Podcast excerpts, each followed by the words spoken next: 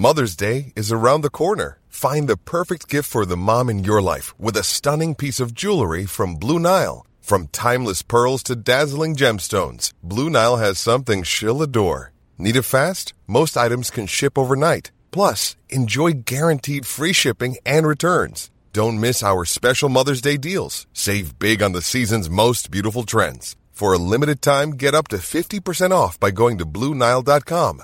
That's BlueNile.com.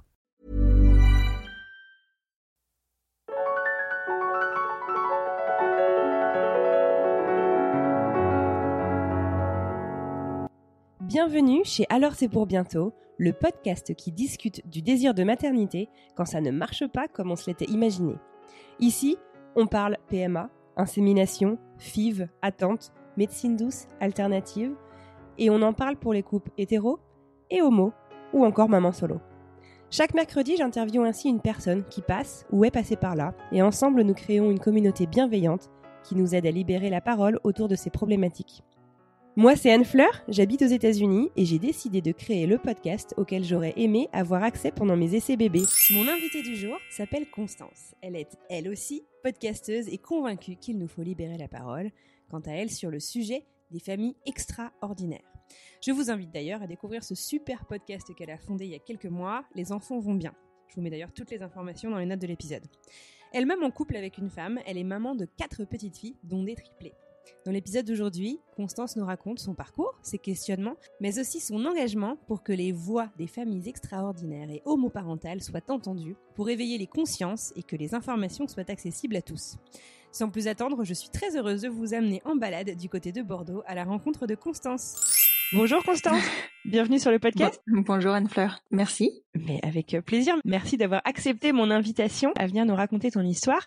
Euh, tu nous parles d'où aujourd'hui? Je te parle de Bordeaux de Bordeaux. c'est une, une, jolie région. On est rentré en contact euh, par, crois, le biais d'un autre podcast sur lequel euh, je travaille. Euh, et euh, en fait, tu as récemment lancé ton podcast qui s'appelle Les enfants vont bien, c'est ça? Exactement. On est rentré en contact par le biais de ton autre podcast, donc qui est French Expat le podcast, ouais. Puisque je suis euh, plutôt très tentée par l'expatriation, donc ça se fera sûrement un jour, mais pas tout de suite, tout de suite. Ouais. Et, et c'est effectivement ce podcast, enfin votre podcast qui m'a donné euh, vraiment le, le, déclic pour me lancer parce que j'avais vraiment l'impression que les personnes qui lançaient des podcasts c'était des personnes qui étaient issues de euh, tout ce qui est média en fait. Ouais. Donc je m'étais dit c'est pas possible pour quelqu'un qui ne connaît rien. Mmh. Alors voilà. en fait, euh, on, on, se lance de plus en plus. Je crois qu'à partir du moment où tu as de la passion, un petit peu de temps, il faut, faut être honnête, et, et beaucoup d'énergie, je crois que c'est carrément oui, ouvert. C'est un milieu très très open. Mais complètement. Alors, on va reparler euh, de ton podcast, on va on va rentrer un petit peu plus en détail euh, sur ce que tu fais, mais peut-être que tu pourrais euh, nous raconter un petit peu. alors, on va le survoler ton parcours PMA, et c'est pas que je ne veux pas en parler, mais justement, j'invite les auditeurs à aller faire un tour sur ton podcast, puisque le tout premier épisode retrace en détail tout ton accès à la maternité, en fait, avec ta compagne. C'est ça? Voilà, exactement. Donc, effectivement, moi, je suis en couple avec une femme depuis très longtemps. Je sais presque même plus. Enfin, ça fait 20 ans qu'on se connaît. Ça fait euh, au moins 15 ans qu'on est ensemble, je crois. Ouais. Et moi, j'ai toujours eu un désir euh, très fort de maternité depuis toute petite. Donc pour moi, c'était pas une option. C'était quelle que soit ma sexualité, c'était évident que je serais maman. Ouais.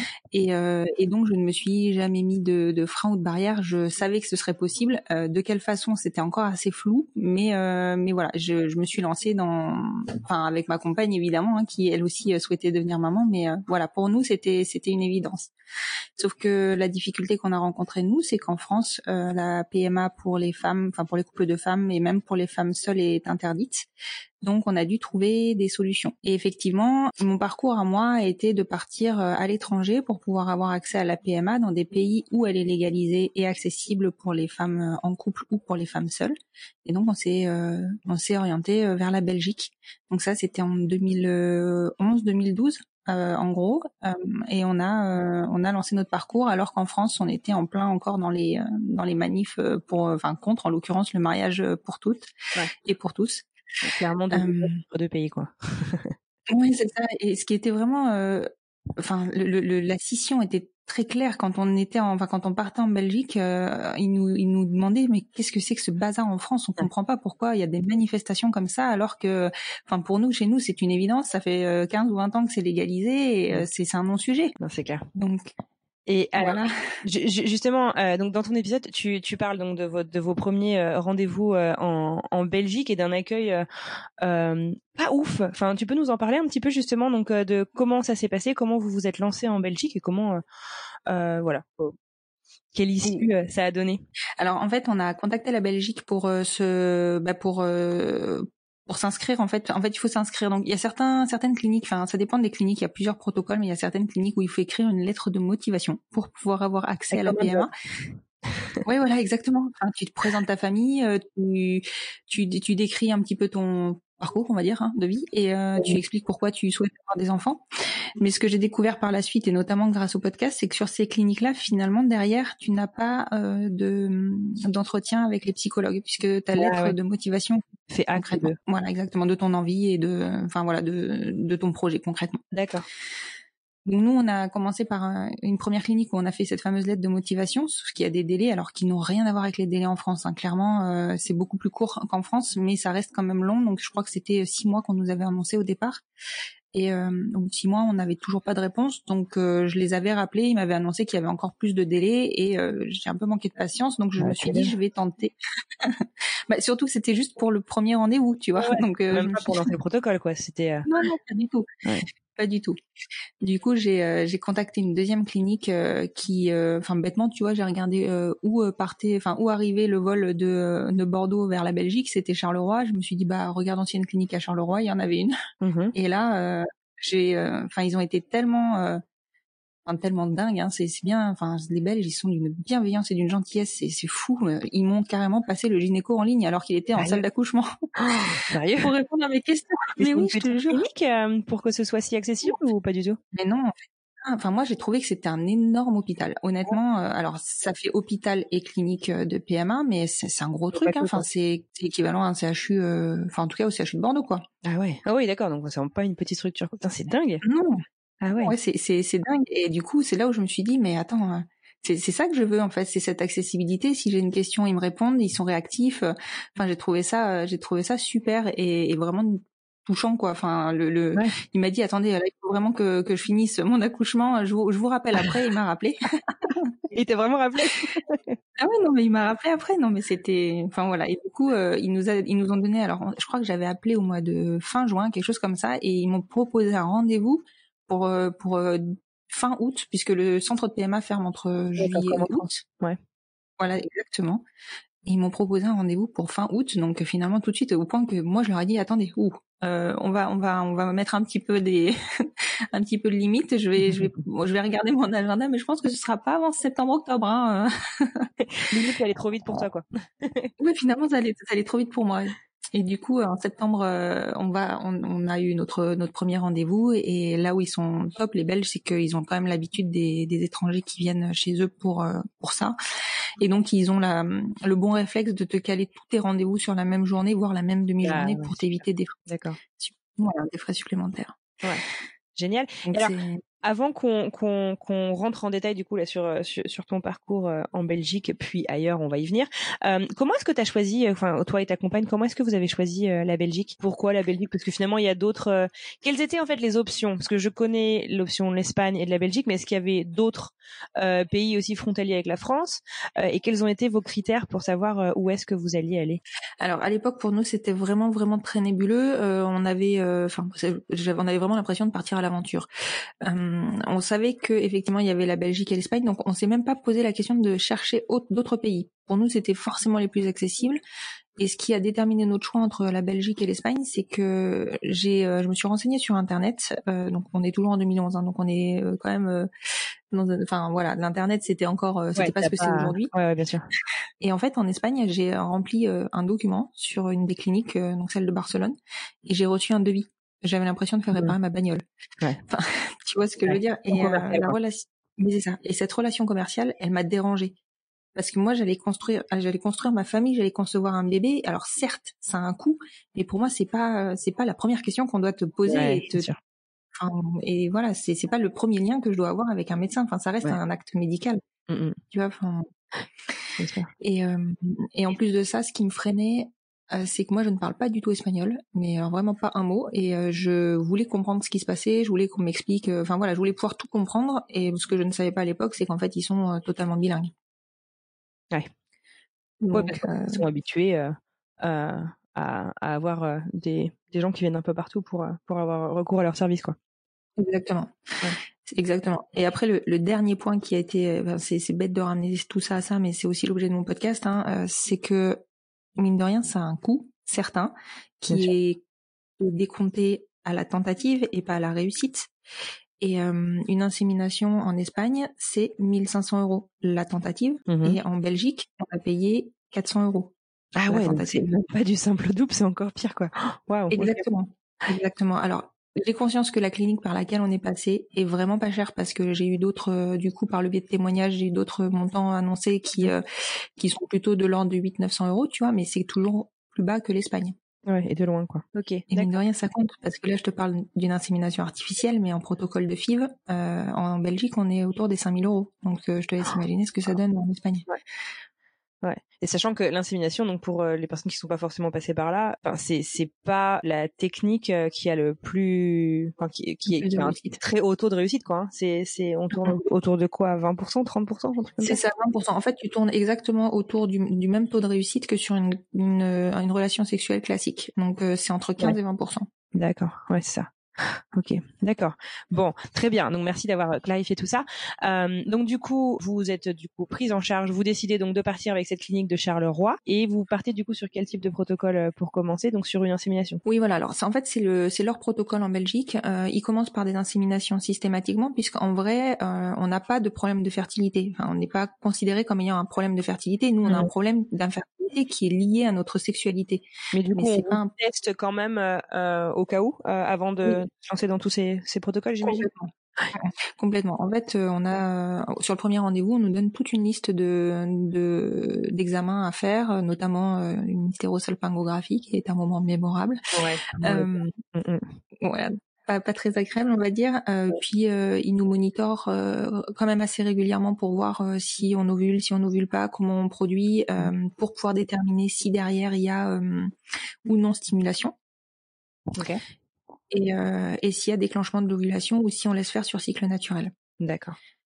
Il s'avère que moi j'avais j'avais de base des problèmes de, de j'aurais dû avoir des problèmes de fertilité parce que j'ai une endométriose euh, qui a été détectée en ouais, qui a été détectée en 2010 euh, mhm. non pardon 2008 je dis des bêtises enfin j'ai été opérée en 2008 D'accord. et euh, et j'ai des ovaires polykystiques donc forcément tu partais quand même avec quelques avec un, background qui était pas, terrible, faut admettre.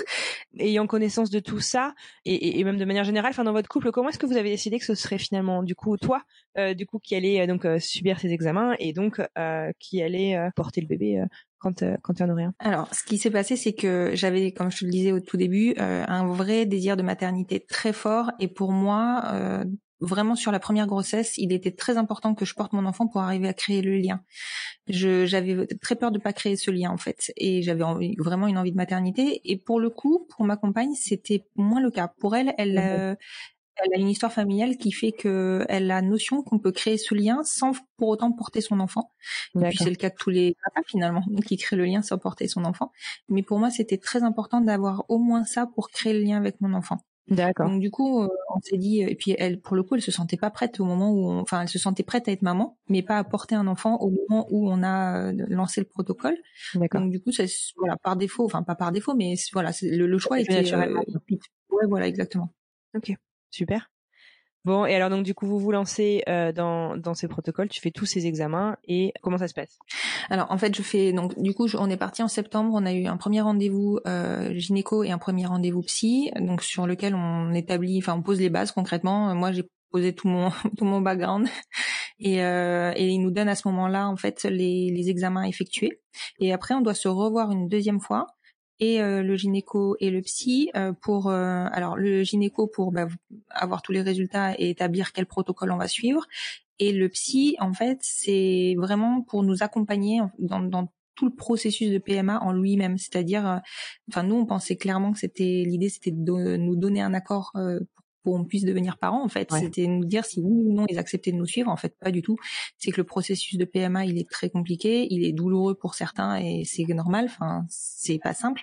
Pas et donc du coup ils c'est pas anodin ouais. et du coup ils sont là pour nous accompagner ils sont là aussi pour nous accompagner dans les questions qu'on pourra se poser ou que nos enfants pourront nous poser par la suite. Enfin c'est c'est vraiment que de la bienveillance. C'est génial.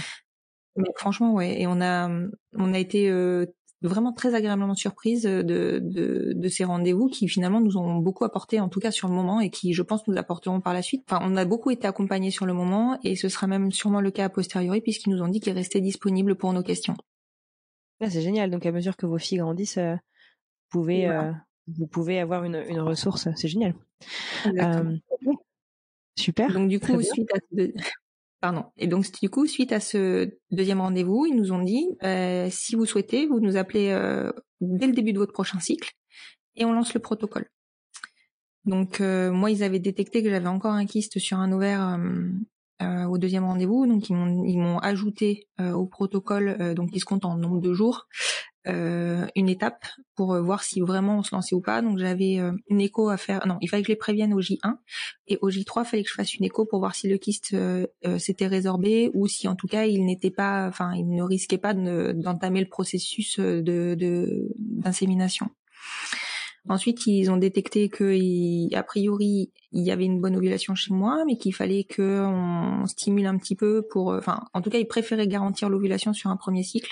Euh, et donc du coup ils ont stimulé, donc j'ai été j'ai été euh, sous euh, clomide de mémoire. Donc c'est des tout petits comprimés, j'en prenais un demi pendant cinq jours. Et suite à ce à, ça, en fait, j'avais un premier rendez-vous pour vérifier mon, ma production, on va dire, de follicules euh, au J10, je crois. C'est J12, c'est J10. Je sais plus, mais c'était hyper rapide. Ouais, c'est en fait ça a été hyper rapide parce que normalement, ce qui prévoit, c'est que c'est un premier rendez-vous de contrôle, un deuxième rendez-vous de contrôle deux jours plus tard et un troisième rendez-vous de contrôle encore deux jours après, avec à chaque fois une prise de sang qui te permet, qui leur permet de déterminer combien il y a de follicules pour l'écho et la prise de sang, c'est s'ils sont matures ou pas. Mmh et donc, à partir normalement du deuxième rendez-vous, ils sont susceptibles de te dire où vous déclenchez l'ovulation et vous êtes là 36 heures plus tard, ou alors à partir du troisième rendez-vous. Il s'est avéré que moi, j'ai été très productive, donc euh, j'ai produit 17 follicules. Waouh Un truc incroyable, donc moi je me suis dit c'est mort, c'est sûr, ils vont pas me faire partir avec 17 follicules. Et en fait, euh, ils m'ont dit euh, on y va, on le tente quand même, et on a déclenché l'ovulation au dixième jour. Donc nous, on n'était pas du tout prêts en fait. On s'était dit on part dans six jours, mais pas du tout, on part tout de suite. et là, il faut trouver un avion, tu vois. Ouais. Il faut trouver un avion, il faut, il faut trouver un hôtel, il faut trouver, enfin, il faut savoir comment tu vas en Belgique, comment tu en reviens, comment tu préviens ton patron. Tout en dernière minute. tout en dernière minute, ouais. C'est assez, euh, c'est assez intense à ce moment-là, tu vois. Bah ouais, non mais tu m'étonnes. Et puis en plus, euh, donc t'as la euh, ce droit en fait euh, d'accès à la PMA, mais du coup euh, vous pouvez pas en bénéficier puisque la loi n'est pas vraiment avec vous, c'est ça? Euh, C'est ça. Permet de vous, de vous absenter euh, pour des, des traitements PMA Oui, alors là on n'en parle même pas. Alors là ça c'est complètement non non c'est tu tu te débrouilles pour soit tu jongles sur tes jours au torpo, soit tu poses des congés en espérant que tu vas partir pendant tes congés. C'est soit t'as un patron qui est très souple et qui qui euh, soit qui comprend, soit qui te permet juste d'être souple. Enfin, tu vois, si tu veux pas parler de ton, ton parcours, mais c'est pas mmh simple. C'est pour ça que souvent euh, les couples choisissent un, un, centre de PMA à l'étranger qui est au plus proche de chez eux pour pouvoir y aller en voiture, parce que parce que l'avion, c'est ça devient compliqué. Sincèrement, c'est c'est pas simple. cher et c'est hyper galère en dernière minute, tu m'étonnes. Et, euh, et du coup, je te demande, toi, enfin, je sais pas qu'est-ce que tu fais dans la vie et si tu, tu, enfin, ou, et ta compagne non plus, si vous, vous avez décidé d'en parler autour de vous ou euh, vous avez décidé de garder ce projet vraiment pour vous? Alors, on en a parlé euh, à nos familles euh, de mémoire, mais euh, pas du tout. Et encore, je te dis ça, non, on en a parlé à mes parents parce que mes parents sont médecins et donc du coup, j'avais besoin de leur, enfin pas de leur aval, mais tu vois de leur avis sur le traitement, tout ça. mais on n'en a pas du tout parlé à nos patrons. déjà parce qu'on n'était pas sûr du tout que ça fonctionne, pas sûr du tout que ça fonctionne du premier coup. Donc on, on avait quand même conscience qu'on se lançait dans un processus de longue haleine. et, et puis en plus, je, te, je te rappelle qu'on est en 2012, même pas 2011. Les montagnes sont pas C'est ouais, ouais, ouais, c'est pas. Enfin, tu vois, je me souviens quand je l'ai annoncé à mon patron, mais j'ai cru qu'il allait tomber de sa chaise. Il ah savait que j'étais en couple avec une femme, et, et pourtant c'est quelqu'un d'hyper ouvert, mais il s'y attendait mmh. pas du tout. Et qu'il a rien vu venir non plus. Ah non, non, absolument. Il faut dire que le, premier, le premier essai, on a réussi à faire l'aller-retour dans la demi-journée. Hein. Incroyable. Je, me souviens que tu t'écris ça dans son épisode, c'est complètement dingue. Ok. Alors du coup, euh, donc euh, sans forcément refaire donc euh, ce, premier épisode de, du podcast Les enfants vont bien, vous avez fait du coup combien de cycles en, en Belgique? Bah, Écoute, on a eu la chance que ça fonctionne du premier coup. Voilà. du coup, on a fait un seul cycle pour Juliette euh, et, euh, et Juliette est arrivée en août 2012 euh, avec, enfin voilà, pour notre plus grand bonheur et franchement, j'ai bien conscience qu'on a eu une chance folle et qu'on a évité tous les, enfin tous les tracas de mais ça marche pas, est-ce que c'est normal, pas normal, enfin tous les questionnements que tu peux te poser, enfin. Bien sûr. C'était une vraie chance. Ouais. Non, c'est génial. C'est c'est génial. Elle a quel âge du coup aujourd'hui, Juliette? Juliette a 7 ans aujourd'hui. Ok, super. Mmh. et alors justement donc c'est là donc tu disais il y a eu un peu un, un, choc au boulot quand tu bah, quand, quand as, as, annoncé ta grossesse. Comment est-ce que ça s'est passé autrement de manière générale? Parce que tu disais les mœurs, les, les mentalités n'étaient pas forcément prêtes bah voilà à, à, entendre des histoires comme ça. Comment ça s'est passé ton ton retour en France? Je suis enceinte, j'attends un, un, enfant avec ma femme. Tu peux nous raconter un peu? Alors oui, oui, tout à fait. Non, ça s'est vraiment très très bien passé. Bah, pour le pour le coup, c'est ce que je te disais. J'ai eu la chance d'avoir un patron qui était très ouvert et qui qui l'a très bien pris. Après, moi, je travaille. Donc, tu demandais tout à l'heure. Moi, je travaille dans le commerce. À l'époque, j'étais chez Decathlon euh, et ma ma compagne est dans le dans les. Enfin, elle est dans un cabinet de recrutement. Euh, mmh Je t'avoue que je ne sais pas du tout comment son patron a réagi euh, à cette annonce parce que je me souviens plus, soit je me souviens plus, soit je je sais pas. Euh, le mien a été surpris. Ça n'a pas dû être dramatique. Ah non, non ça a été, c'est ça. Les, gens ont été relativement, euh, enfin agréablement surpris. Bon, évidemment, ça fait jamais plaisir à un patron et, euh, et en plus de ça, moi j'ai dû être arrêté relativement tôt parce que bah le commerce ça aide pas. J'avais un poste qui. Ouais, euh, Ouais, enfin voilà, j'étais, j'avais un poste où j'étais tout le temps debout, je faisais des réceptions. Enfin, c'était pas, mmh c'était pas idéal peu forcé à un moment où il aurait pas fallu et donc du coup il a fallu m'arrêter. Donc c'est sûr que pour eux c'est jamais très euh, très agréable de devoir euh, anticiper euh, nos remplacements, mais concrètement, enfin c'est pour nous on a, en tout cas au niveau de nos boulots, ça s'est extrêmement bien passé. Nos deux patrons nous ont fait des cadeaux de naissance. Enfin tu vois c'était c'était vraiment ouais voilà c'était acquis et au niveau euh, du suivi de la grossesse, c'est pareil, hormis euh, euh, une, un premier contact avec une écho, enfin une échographe qui a été infecte, mais je ne pense pas que ce soit lié à notre situation, ou en tout cas, j'ai pas envie de le penser. Mhm. les, après, on a été accueillis, mais des fois, on a dû préciser qui était au et c'est normal quelque part, mais jamais mhm. on a eu aucun aucun aucune question ou même aucune intrusion dans notre vie de la part des professionnels. C'est vachement bien, c'est vachement bien. Et justement, d'ailleurs, c'est une question que, que je voulais te poser euh, et tu, tu m'y fais penser. Euh, pendant euh, votre parcours et puis la suite du parcours, on va on va y revenir. Pendant la période, en fait, avant que tu tombes enceinte, justement, tu dois trouver aussi un professionnel de santé en France pour te prescrire les traitements, pour pour te suivre. ça n'a pas été difficile, ça, de de, de trouver quelqu'un? Est-ce que c'est quelque chose que tu appréhendais Alors effectivement, c'est quelque chose qu'on appréhende, d'autant que on sait que eux, ils ont des, enfin, faut pas minimiser les risques qu'ils prennent quand ils nous suivent parce qu'aujourd'hui ils peuvent perdre leur licence. Alors c'est pas des licences, mais ils peuvent perdre leur droit d'exercer. Ah oui, ah oui, complètement. C'est, interdit en France, donc ils n'ont pas le droit de suivre. On n'a pas le droit de refuser. Euh, on n'a pas le droit de refuser euh, un patient, aussi. Mais c'est ça. C'est toute la l'antinomie de, tu vois, de la loi en France. Ah ouais. Donc euh, ouais. Donc du coup, ils n'ont pas le droit de suivre un couple de, de, de femmes ou une femme seule en PMA. Euh, et il euh, y en a qui le font, qui ont l'intelligence, on va dire, de le faire ou qui prennent le risque de le faire, mais euh, ce n'est pas le cas de tout le monde. Et nous, on a eu la chance d'avoir une personne qui nous a suivis et qui était en l'occurrence à l'époque ma gynéco, mais elle aurait très bien pu me dire non non attends moi c'est bon, je prends pas le risque quoi. Et, et il s'avère que je, enfin, j'ai été suivie donc pour la première euh, par elle. Euh, par la suite, j'ai été suivie par un autre gynéco qui ne m'a pas posé de problème non plus. Mais j'ai conscience que c'est une chance, hein, parce que c'est pas le cas de tout le monde. Ah bah ouais, c'est clair. Et euh, ouais d'accord, ok. Parce que tu vois, je il y a, y a quelques semaines du coup, je, je publiais euh, l'épisode d'Emilie qui est maman solo euh, qui euh, s'est fait sur elle en Espagne. et elle, ce qu'elle me disait, c'est que sa clinique en fait en Espagne lui a fourni carrément une liste de praticiens dans sa région qui ah savaient en fait qu'ils allaient bah, travailler avec elle sans aucun problème. Je trouvais ça intéressant, mais un peu un peu triste finalement qu'il faille en arriver là quoi. Mais oui, c'est sûr. Mais c'est c'est c'est marrant que enfin c'est marrant non c'est pas marrant mais c'est c'est génial en tout cas que la clinique euh, soit proactive là-dessus parce que moi ça te enfin ça, ça, te soulage enfin parce que c'est pas c'est pas rien quand même cette recherche là tu sais que si tu n'as pas un gynéco enfance qui te suit tu ne peux pas Enfin, tu ne peux pas accéder euh, à ce qu'on te, enfin, aux, examens qu'on te demande et aux médicaments qu'on te, qu'on te demande. c'est clair. Bon, très bien. Donc, on disait que Juliette euh, arrive. Et puis, euh, rapidement derrière, vous décidez d'avoir un, un, petit deuxième? Oui, alors, relativement rapidement, oui. En fait, on, on voulait pas trop d'écart entre nos enfants et surtout, on voulait plus de deux enfants. En l'occurrence, on en voulait trois. Et euh, moi, j'ai commencé mon parcours, j'avais 30 ans. En Belgique, ils commencent à considérer que t'es trop vieux à 35 ans. Donc, tu vois, tu fais le calcul, t'en veux trois avant 35 ans, faut pas prendre trop de retard. Quand tu dis, quand tu dis ils considèrent que t'es que t'es trop vieux, c'est c'est c'est qu'ils te disent que t'as moins de chance ou, ou ils t'empêchent euh, l'accès Non, non, non, ils t'empêchent pas l'accès. Euh, je crois qu'ils ne suivent plus à partir d'un certain âge, mais il me semble que c'est autour de 40 ans. Ah ouais. Mais c'est pas, c'est pas. Après, je te dis peut-être des bêtises ou c'était peut-être. Non, 35. Ils appellent ça une grossesse gériatrique à partir de 35. Ouais, c'est ça, gériatrique. Non, mais ce terme. C'est un, mot assez déprimant. donc, euh, donc du coup, voilà. Enfin, je savais que les chances diminuaient euh, fort, et puis il te donne un tableau statistique, hein, donc tu le sais que les chances diminuent ah fort à partir d'un certain âge. Et euh, du coup, on s'était dit, voilà, deux, deux ans, deux ans et demi entre les entre les deux, ce sera ce sera bien. Sauf que ben, tu vois, tu te fais prendre par le temps et puis tu te dis non mais deux ans entre deux enfants, ça veut dire que t'es enceinte.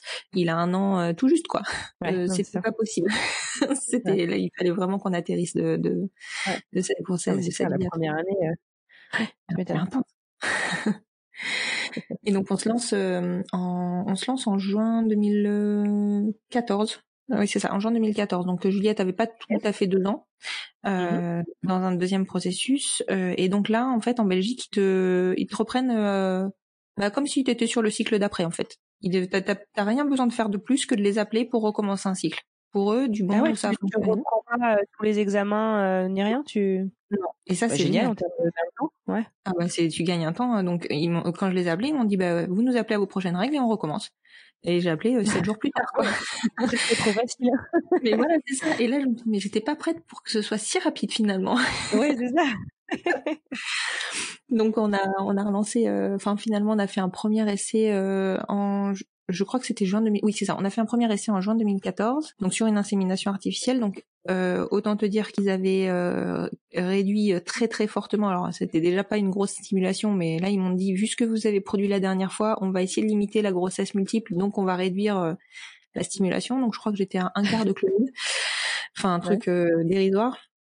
Donc du coup, euh, premier cycle, je produis que deux follicules. Je me suis dit, ouais, c'est mort, c'est mort, ça va jamais fonctionner. Euh, deux follicules, j'étais habituée à 17 moi. du coup, euh, on fait le premier cycle et le premier cycle ne fonctionne pas. Donc là, tu mhm. vois, même si tu sais qu'il y a des statistiques, t'es forcément un peu déçu. Et puis moi, je savais que ça avait fonctionné une première fois, donc du premier coup. Donc je me suis dit, mince, si ça marche pas, enfin tu, tu sais avec mon, mon, parcours avant je me dis enfin on m'a dit plusieurs fois que j'étais stérile. Euh, si ça se trouve Juliette c'était juste un énorme coup de chance. Mais c'est vraiment ce que j'ai pensé à ce moment-là. oh bah c'est normal que tu poses la question bah oui voilà. Après du coup on s'est relancé je crois en juillet. On a refait un cycle euh, pareil. Donc je produis deux follicules euh, on part en Belgique. Alors je crois que je suis partie toute seule parce que les billets d'avion étaient devenus démentiels. Donc je pars euh, toute seule euh, et euh, ça ne fonctionne pas non plus. Donc là le deuxième le deuxième effet qui se coule est vraiment pas bon. Mhm, et forcément tu te poses encore plein de questions. Bon après c'est pas c'est pas grave, je veux dire on parle de deux essais. Mais c'est vrai que quand tu es dans ces processus-là, tu passes par toutes les émotions et d'une, enfin, d'une intensité, euh, intensité rare. Enfin, tu passes du de la joie euh, aux larmes en deux secondes. Enfin, t'as l'impression d'être euh, d'être bipolaire des fois. C'est, ouais, je comprends. Donc ça fonctionne pas. Et là, bah, on n'a plus de budget parce que mine de rien, finalement, ça coûte quand même euh, bah, les billets d'avion, l'insémination, l'hôtel quand il faut rester. c'est pas rien, quoi. Et mmh du coup, on a on a mis en pause, on s'est mis en pause pendant trois ou quatre mois. Ouais. ouais, c'est ça, ça doit être trois mois, parce que bah, il fallait qu'on refasse notre trésorerie, hein, soyons clairs. Et mmh ouais, on refait un essai sur le cycle du mois d'octobre.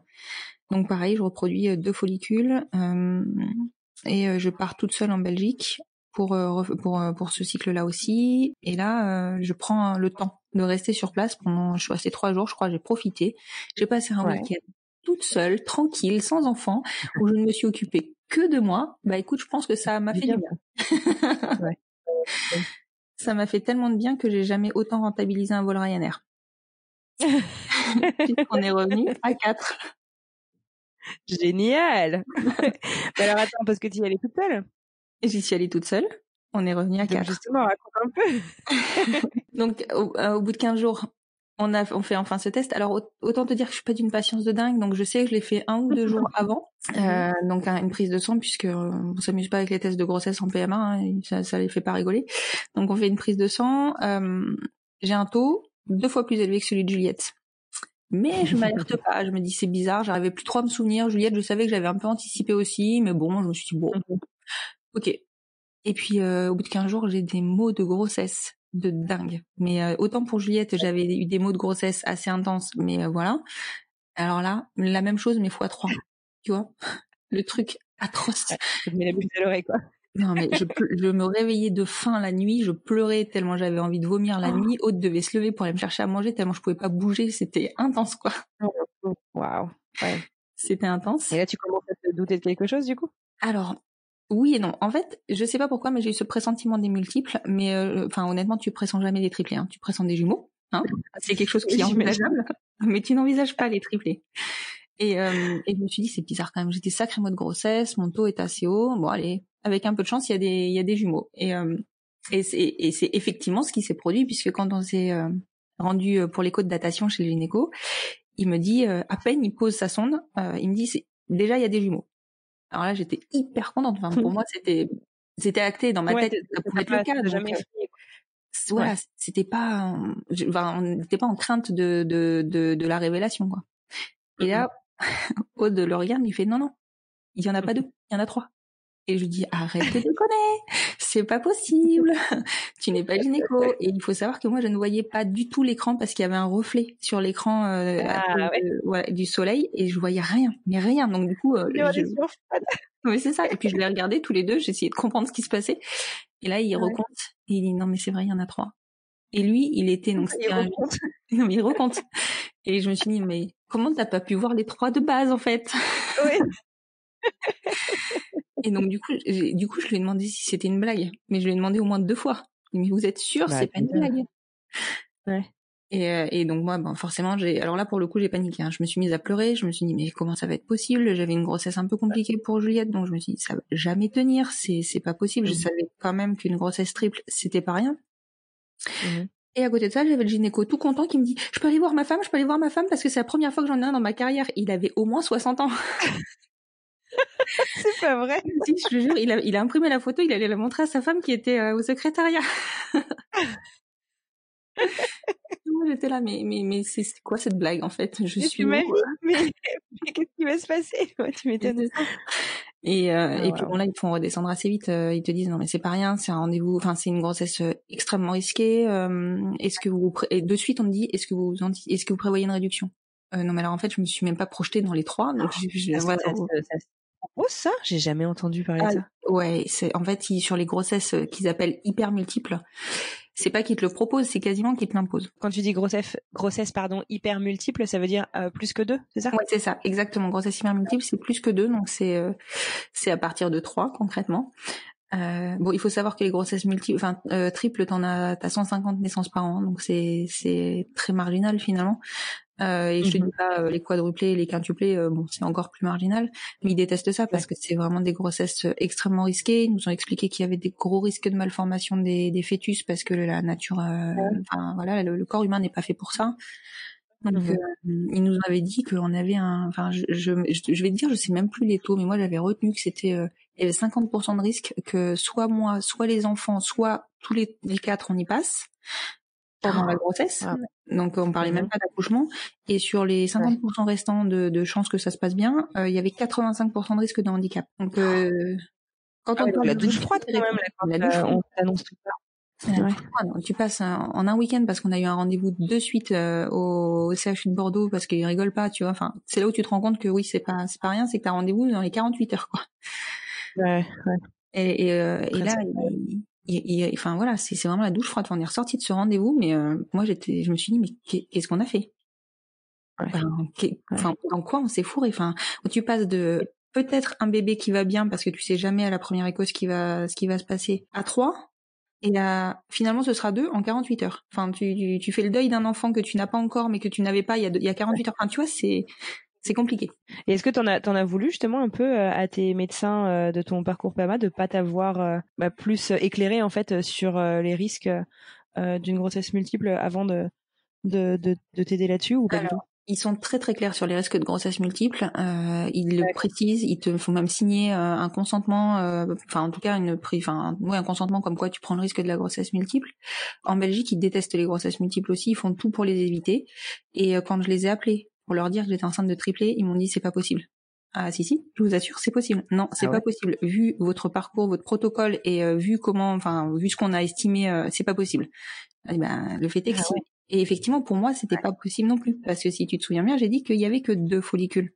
Bah oui, oui, bien sûr. Et qu'à l'échographie, il y avait trois poches et trois placentas. Comment, comment ils expliquent ça? Et ben c'est ce que j'ai découvert par la suite parce que moi ça m'a travaillé quand même toute ma grossesse. En fait quand euh, enfin parce que moi j'ai appris bêtement en biologie hein, que euh, en gros euh, la cellule se divise enfin c'est la première cellule qui se divise en deux et mhm. et que ensuite et que du coup ça fait enfin les vrais jumeaux c'est une poche chacun et un place non une poche pour deux et un placenta pour deux et que si c'est des faux jumeaux c'est deux ovules. En fait c'est pas du tout le cas ce qui se passe, c'est que si euh, donc sur les vrais jumeaux, si la, la division cellulaire euh, se fait entre le premier et le troisième jour, concrètement, ils ont le temps de former chacun une poche et un placenta.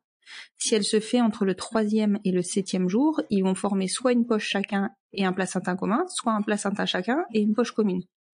Et si ça se fait ah entre 7 et 14 jours, là, tu as des vrais jumeaux, donc qu'on appelle mono-mono, qui sont enfin c'est vraiment une configuration qui est hyper dangereuse où tu n'as qu'une poche et qu'un placenta, donc euh, il faut qu'ils se partagent équitablement les flux. Et au-delà de 14 jours, c'est là que tu as des siamois. D'accord. Ah ouais. Ouais. Et moi, je ne savais pas que la division cellulaire, enfin la, division pouvait, euh, arriver aussi tard. Mais c'est c'est bah c'est une erreur de la nature, une vraie erreur de la nature. Et donc du coup, il s'avère que dans le lot, j'ai deux vraies jumelles et euh, une, un modèle unique. Un modèle unique. On n'aime pas trop dire fausse jumelle, tu vois, ça fait un peu Ouais. voilà, contre quoi. je comprends. Je comprends. Bon, super. Et alors, du coup, la, enfin, du coup, vous décidez donc euh, de de garder euh, donc euh, vos trois petites. Et comment se passe la grossesse Du coup, j'imagine qu'une grossesse de triplé, c'est, enfin, comme tu le dis, c'est c'est loin d'être anodin. Comment ça se passe? C'est très très compliqué. En fait, déjà, on n'a pas choisi tout de suite. et ça, je, tu vois, même avec le recul et plus tard, si elles entendent ce podcast un jour, elles le sauront. Mais on n'a pas choisi tout de suite de garder les trois. Euh, au départ, moi, avec les statistiques qui m'avaient annoncé, le fait que j'avais euh, un col euh, pas très très solide, je me suis dit non mais on m'a toujours dit que j'étais quelqu'un de pas raisonnable. Je vais être raisonnable et on va on va tant pis faire le deuil nous d'un enfant, mais on va garder on va en garder que deux pour garantir la viabilité de la grossesse. Et en fait, il nous avait laissé un mois de délai pour pouvoir prendre une décision et la ah, veille, on vous a quand même pas quoi. Mais en fait, on, m'aurait précipité si j'avais pas fait des codes de datation, parce que c'est une question de timing en fait, parce que euh, c'est comme un avortement finalement. Tu, il y a des, il y a un cadre de loi et euh, concrètement, une réduction, ça se fait au plus tard à 16 semaines. D'accord, ok. Et d'ailleurs, ça ne se fait pas avant 12 semaines. Donc, euh, tu vois, c'est ça aussi qui. Une fenêtre. C'est ça, la fenêtre est courte et surtout quand tu découvres ce que c'est qu'une réduction, tu te poses vraiment la question de si tu vas la faire ou pas. Parce que moi, bêtement, je pensais que c'était une aspiration, clairement. Pour moi, c'était on enlève un œuf, quoi. Voilà. Et euh, cette conséquence est dommage que pour la maman et la deuxième maman qui le savent, mais voilà. En fait, c'est pas du tout ça une réduction. Une réduction, euh, concrètement, ils estiment euh, quel bébé est le moins a le moins de chances, enfin, le moins viable de tous. Mais ils peuvent en bonne santé, tu vois. Et à partir de là, ils vont injecter un sérum dans le cœur du bébé pour arrêter euh, le cœur du bébé. Mais ça, ça se fait entre 14 et 16 semaines. Donc autant dire qu'entre 14 et 16, tu les sens déjà quand même. Ouais, bah ouais. Surtout c'est un deuxième, enfin c'est pas la première grossesse. Ouais. C'est ça. Et ensuite, tu accouches de ton bébé avec tes autres enfants. ah oui, donc tu le portes jusqu'à la fin. oui, tu le portes jusqu'à la fin. Et, oh euh, et tes, tes, enfants vivent avec cet autre enfant qui est décédé dans ton ventre de la fin de grossesse. Et voilà. Ouais. Alors, je pense que c'est traumatisant pour tout le monde, quoi. Exactement. Et, et, moi, quand on m'a expliqué ça, mais je me suis, enfin, moi, je me suis effondrée. Hein. Je me suis dit, mais je peux pas faire ça. Je ne peux pas faire ça. C'est pas possible. C'était. Après, je comprends qu'il y ait des gens qui le fassent. Je comprends complètement. Mmh. Mais moi, c'était, c'était pas possible. Enfin, tu vois, j'aurais été traumatisée, mais c'est sûr, j'aurais eu peur que mes enfants soient traumatisés. Et en plus de ça, alors à l'époque, on le savait pas, mais dans l'eau, j'ai des vraies jumelles. Je te laisse imaginer ce que ça aurait pu donner, sachant que moi, elles allaient toutes très bien et qu'ils auraient choisi au hasard. S'ils avaient touché une des vraies jumelles, je pense que ça aurait été dramatique pour euh, pour le, développement de, de, la deuxième. Enfin, on le sait maintenant qu'il y a des liens euh, intenses qui sont créés. il y a, y a, plein d'histoires comme ça de, de, de, de, jeunes adultes euh, qui découvrent en fait finalement pourquoi ils ont euh, des, des, problèmes de mmh. développement, que ce soit psychologique ou, ou physique, et en fait qu'ils apprennent que il y avait un jumeau qui a pas survécu, etc. Ouais, non, c'est Enfin, je me répète du coup, mais c'est loin d'être anodin tout ça, c'est clair. C'est ça, c'est loin d'être anodin et euh, et du coup quand tu prends cette décision là, enfin tu vois, tu te sens de suite parent des trois, hein, mais clairement, tu tu sais que voilà, ces trois enfants, même s'ils ont 15 jours ou 3 semaines dans ton ventre, bah, tes parents parce que tu prends des décisions graves, des décisions lourdes de conséquences. Et, euh, et, donc du coup, euh, bon, on fait ce choix-là parce qu'à un moment donné, moi, je me suis dit, je peux pas. J'ai envie de tenter les trois. Tant pis, j'engage tout le monde, c'est clair. Mais euh, aujourd'hui, je me sens bien. Euh, je, je, je, veux, je veux le tenter. Donc on l'a tenté. Et il s'avère qu'à 5 mois, enfin 21 semaines, euh, j'ai failli les perdre et je ne m'en suis absolument pas rendu compte puisque ah ouais. en fait mon moi on m'avait toujours dit euh, pour accoucher d'un enfant faut avoir des contractions. Mais en fait non. Ouais. si tu as une béance du col tu n'as pas besoin d'avoir de contractions. En fait tu perds ton enfant clairement. Ton col tient pas ton col lâche et tu perds ton enfant. Et la chance que j'ai eue, c'est que mon gynécologue, euh, enfin mon obstétricien au CHU de Bordeaux, qui clairement est un, un dieu vivant pour nous, hein, soyons clairs, euh, l'avait détecté par rapport à mon récit que j'avais fait de ma première grossesse, et donc il m'avait fait suivre un protocole de de d'échographie du col euh, tous les 15 jours. Mmh.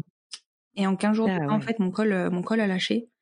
Et euh, il m'a cerclé en fait en urgence euh, sur la table d'accouchement. Il a repoussé un bébé dans la poche, enfin dans, dans le dans l'utérus. Il a fermé et il m'a dit, c'est la première fois ou la deuxième fois, je crois qu'il faisait ça. Il m'a dit, c'est qui tout double quoi, ça ça passe ou ça casse. Il me dit déjà si les premières 48 heures passent, c'est bon signe. effectivement, tu es à l'ité stricte. Et déjà, le cerclage en urgence, c'est, c'est une expérience que je ne souhaite à personne parce que bon, je te laisse imaginer l'état psychologique dans lequel tu es. Ah ouais. voilà. Sûr. Et quand je suis, me suis retrouvée en salle de réveil avec mon utérus bien contractile, euh, j'avais des contractions d'accouchement, d'intensité d'accouchement toutes les minutes. J'étais, oh et ça, ça, a duré quatre heures. Donc moi, j'étais sûre que j'allais les perdre. ouais. Et hum, donc ça, ça a vraiment été. Et puis là, tu te dis, euh, tu te souviens ce qu'on t'a dit Tu te dis, mais qu'est-ce que j'ai fait? Évidemment, on l'a dit. tu t'en veux quoi Ah mais je m'en voulais, mais euh, je m'en voulais parce qu'elles, elles allaient bien en vrai. Le, seul problème, c'était moi. C'est c'est ça qui était. Et puis à 21 semaines, ils te les prennent pas en charge. Ouais. Ouais, il y a très très peu de. C'est quoi C'est à partir de. Alors en France, c'est 23, 24. Ouais, 24. C'est 24 SA. Je sais qu'aux US, c'est 23, euh, mais SG de mémoire. Donc euh, ces semaines. Euh, non, que en semaine d'aménorrhée aux États-Unis. Ils comptent pas les semaines de grossesse. D'accord, ok. Alors du coup, ça doit être 23 ça aussi. Ils prennent plutôt les US. Et euh, et euh, du coup, euh, bah voilà. Enfin, ça a été, ça a été. après, à partir de là, tu vois, ça a été très. Bah déjà, j'étais à l'ité stricte. En plus, au moment du cerclage, j'ai chopé une, une bactérie nosocomiale, là, enfin un truc multirésistant à l'hôpital qui déclenchait l'accouchement. Le truc pas, pas mmh tu vois. Euh, donc euh, j'ai été, euh, enfin je suis passée en salle de naissance un paquet de fois et on a réussi à, à, tenir de 21 semaines à 32 semaines. Donc c'était pour des triplés le terme c'est c'est 34. Hein. Donc on était quasiment au terme. Ah ouais, d'accord. Ouais. Et elles sont arrivées, elles faisaient 1 kg 870 et 1 kg 745.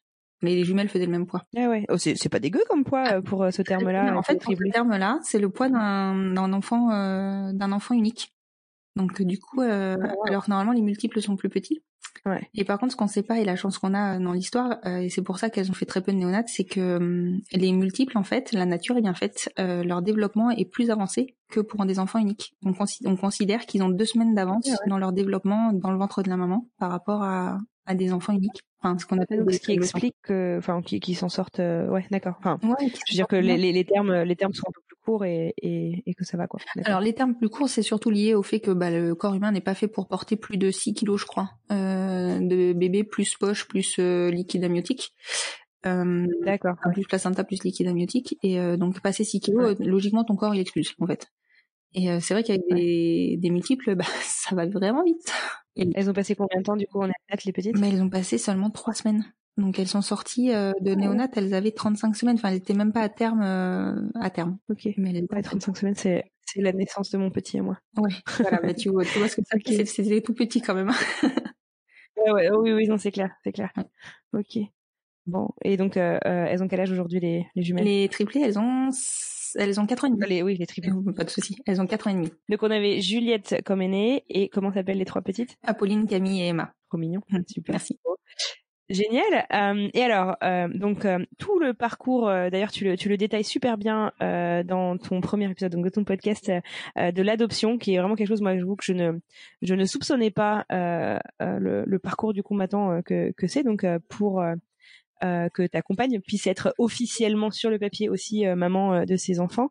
donc j'invite les auditeurs à, à, aller écouter toute, cette histoire. J'aimerais bien qu'on revienne maintenant aussi sur euh, bah, justement ce podcast. Oui, eh ben, tu vois. Euh, ton, expérience euh, est, vraiment du coup passionnante et bon voilà je je, je, sais que donc cette expérience t'a amené justement à te poser pas mal de questions et, et à vouloir faire réagir et faire parler. Est-ce que tu peux m'expliquer un peu la jeunesse justement de, de ce podcast? Oui, complètement.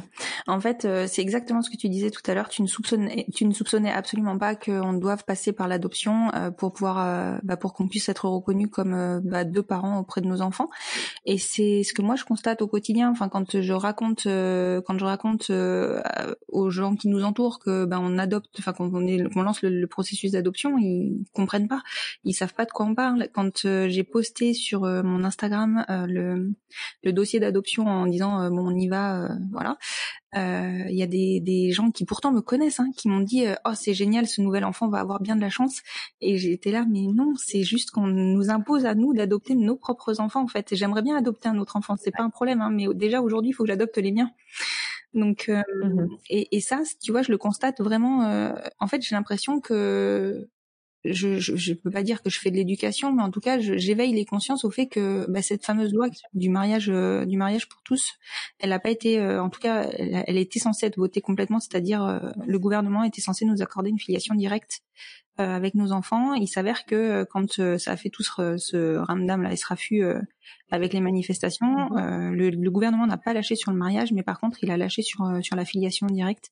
Ouais. Et de, de ce fait, on est obligé de passer par euh, par une adoption. Alors maintenant, c'est c'est plus courant, plus commun, donc on sait à peu près euh, où on va. Mais quand on a commencé à lancer l'adoption en 2013, c'était vraiment 2014 d'ailleurs, c'était vraiment Enfin, c'est pareil, c'était l'aventure. Euh, ni nous ni euh, les, les, autorités euh, ne savaient à quoi on avait droit. C'était ouais, ne, savaient vraiment vous expliquer comment faire. C'est ça, c'était le flou complet. Et je pense que, enfin, tu vois, mon podcast aujourd'hui, je l'ai lancé parce que bon, déjà parce que je pense qu'il faut qu'on se fasse voir, que les gens comprennent que nos familles elles existent. Parce qu'il faut arrêter de croire que oui, effectivement, on surfe sur sur du gris dans la loi, tu vois, enfin sur une zone grise où bah, pour le moment on, on a le droit d'avoir des enfants. on n'a pas le droit d'avoir des enfants, mais en tout cas, quand ils sont là, on a le droit de les reconnaître. Donc, on en, on, en profite, hein, soyons clairs. Mais, mais clairement, on peut, on peut pas rester comme ça. Enfin, je, connais moi des couples de, de femmes qui, euh, parce qu'il y a un délai à attendre euh, euh, entre le moment où tu commences ton adoption, enfin, le moment de la naissance et le moment où tu commences ton, ton dossier d'adoption, il y a un délai de six mois à mhm. attendre. Et dans ces six mois, il y a séparation du couple. Et j'ai je connais des, des, des deuxièmes mamans qui n'ont plus de lien avec leur enfant parce que la première maman est partie avec le bébé. Alors c'est marginal et ça arriverait aussi dans des couples hétérosexuels et ça arrive d'ailleurs. Sauf que dans un couple hétérosexuel, on ne pose pas la question au père de savoir s'il est le père et s'il a l'autorisation parentale, tu vois, de fait. Et donc du coup, euh, une maman ne peut pas priver un papa de, de ses droits. Mais en France, dans un, couple, un couple gay, tu peux. Et en plus, c'est la loi qui l'autorise. Enfin, tu vois, c'est enfin, qui l'autorise, enfin, qui ne le légalise pas finalement, qui ne le légifère pas. Et, euh, et tout ça, c'est, c'est des, on arrive à des situations qui sont, euh, qui sont ubuesques. Enfin, moi, il y a un moment donné, on avait trois livrets de famille. C'est, j'avais deux premiers enfants. Enfin, c'est n'importe quoi quelque part. on, ouais, non, c'est clair. C'est voilà, on arrive à des situations. Enfin voilà, on sent qu'il y a voilà, il faut faire bouger les choses. Il faut surtout faire comprendre euh, bah, quels sont nos parcours, les faire connaître pour que ben on finalement les, les, les gens euh, bah, se rendent compte de, de ce qu'on est obligé de faire pour pouvoir euh, avoir des enfants et comprennent aussi qu'on ne fait pas ça à la légère.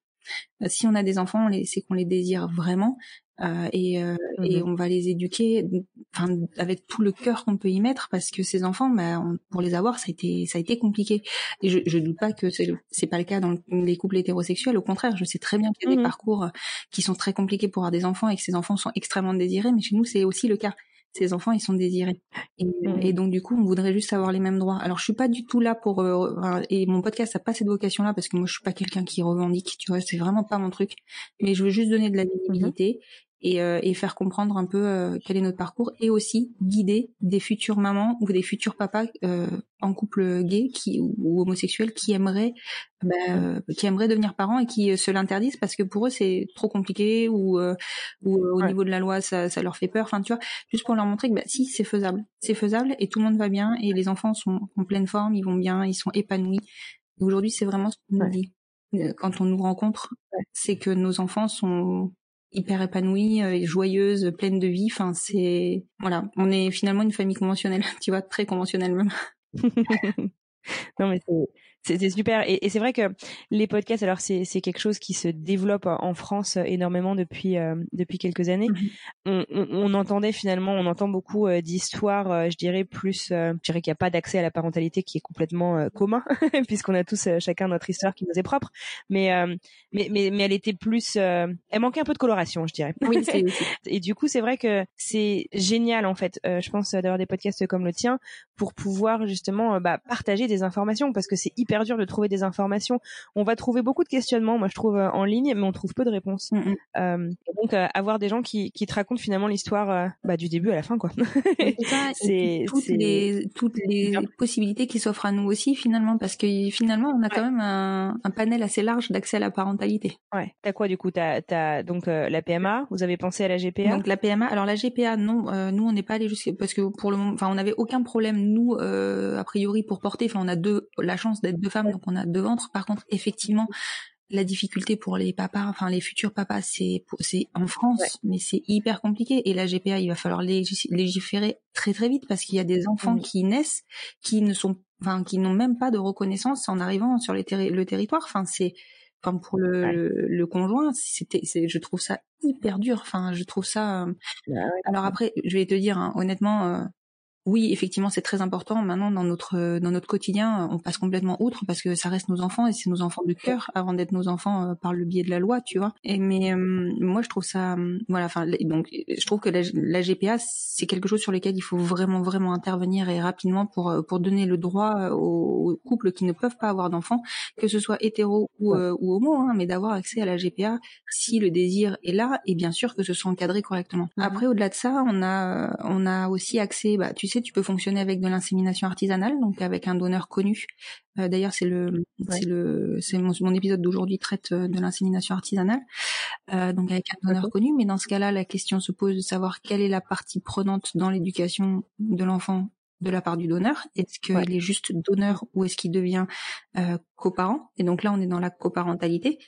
Euh, et après, on a aussi euh, tout ce qui va être. Euh, après, on a au-delà de ça, on a aussi des enfants qui sont issus de précédentes unions, qui pouvaient être hétérosexuels et qui intègrent des familles qui deviennent donc homoparentales. Mmh donc, donc voilà. Après, je suis sûre que je connais pas tous les moyens de faire des enfants qui, qui peuvent se présenter, mais et je pense que je vais en découvrir encore. Mais aujourd'hui, ouais, c'était vraiment ça. Enfin, nous, quand on s'est posé la question au départ, on était parti sur sur l'insémination artisanale. On voulait, on voulait trouver un donneur. Et euh, mais bon après euh, voilà c'est ça ça engendre énormément de questions euh, notamment pour le enfin, de la place du donneur dans la vie de l'enfant. C'est ça et dans la vie de la famille. Exactement.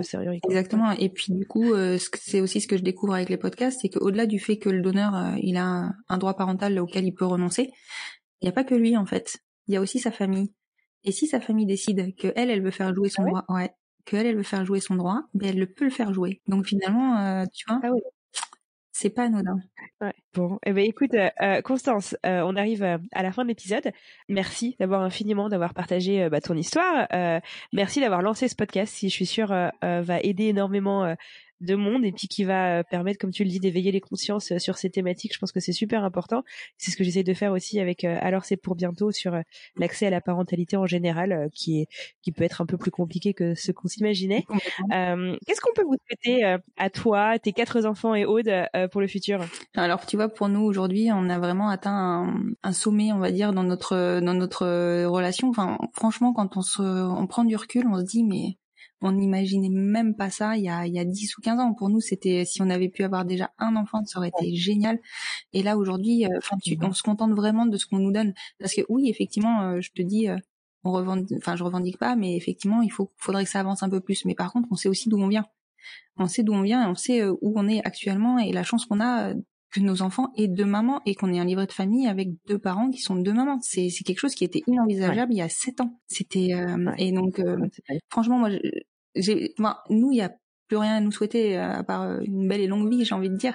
Mais par contre, ce que je souhaite, c'est que c'est qu'on arrive à faire avancer encore les choses euh, pour qu'il y ait plus, enfin que tous les tous les enfants arrivent à avoir ces deux parents, quelle que soit la relation qu'ils ont avec les deux parents et que les deux parents ont ensemble. Mais écoute, on, on, partage ce sentiment et, et c'est tout ce qu'on souhaite aussi. Merci beaucoup.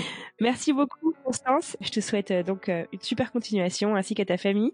Et puis, bah, on aura plaisir à suivre les prochains épisodes de ton podcast. Encore merci et très bon week-end. Merci beaucoup Anne-Fleur. Et voilà, c'est la fin de ce nouvel épisode de Alors c'est pour bientôt le podcast. J'espère qu'il vous a plu. Retrouvez un nouvel épisode tous les mercredis sur toutes les plateformes de podcast. En attendant, si vous souhaitez plus d'informations sur le podcast et mes invités, direction le compte Instagram alors c'est pour bientôt podcast ou sur le site internet alors c'est pour bientôt podcast.com. Si cet épisode vous a plu, rendez-vous sur Apple Podcast pour me le dire avec plein d'étoiles et un commentaire. C'est le meilleur moyen de m'aider et de permettre au podcast de trouver d'autres auditeurs le podcast pourrait intéresser. Si vous souhaitez témoigner, n'hésitez pas à m'écrire directement sur Instagram. En attendant, je vous souhaite une très belle semaine et je vous dis à mercredi.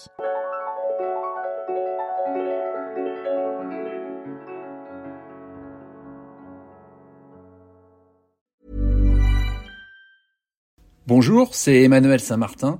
J'ai créé French Morning il y a maintenant plus de 15 ans avec une idée simple, donner aux Français de l'étranger une information utile et proche d'eux. En bref, un média communautaire dans le meilleur sens du terme. Plus d'une vingtaine de journalistes participent à cette mission et partagent notre motto, être sérieux sans se prendre au sérieux. Alors si vous voulez les soutenir dans leur travail, rendez-vous sur frenchmorning.com pour vous abonner. Nous n'existons que pour et par nos lecteurs.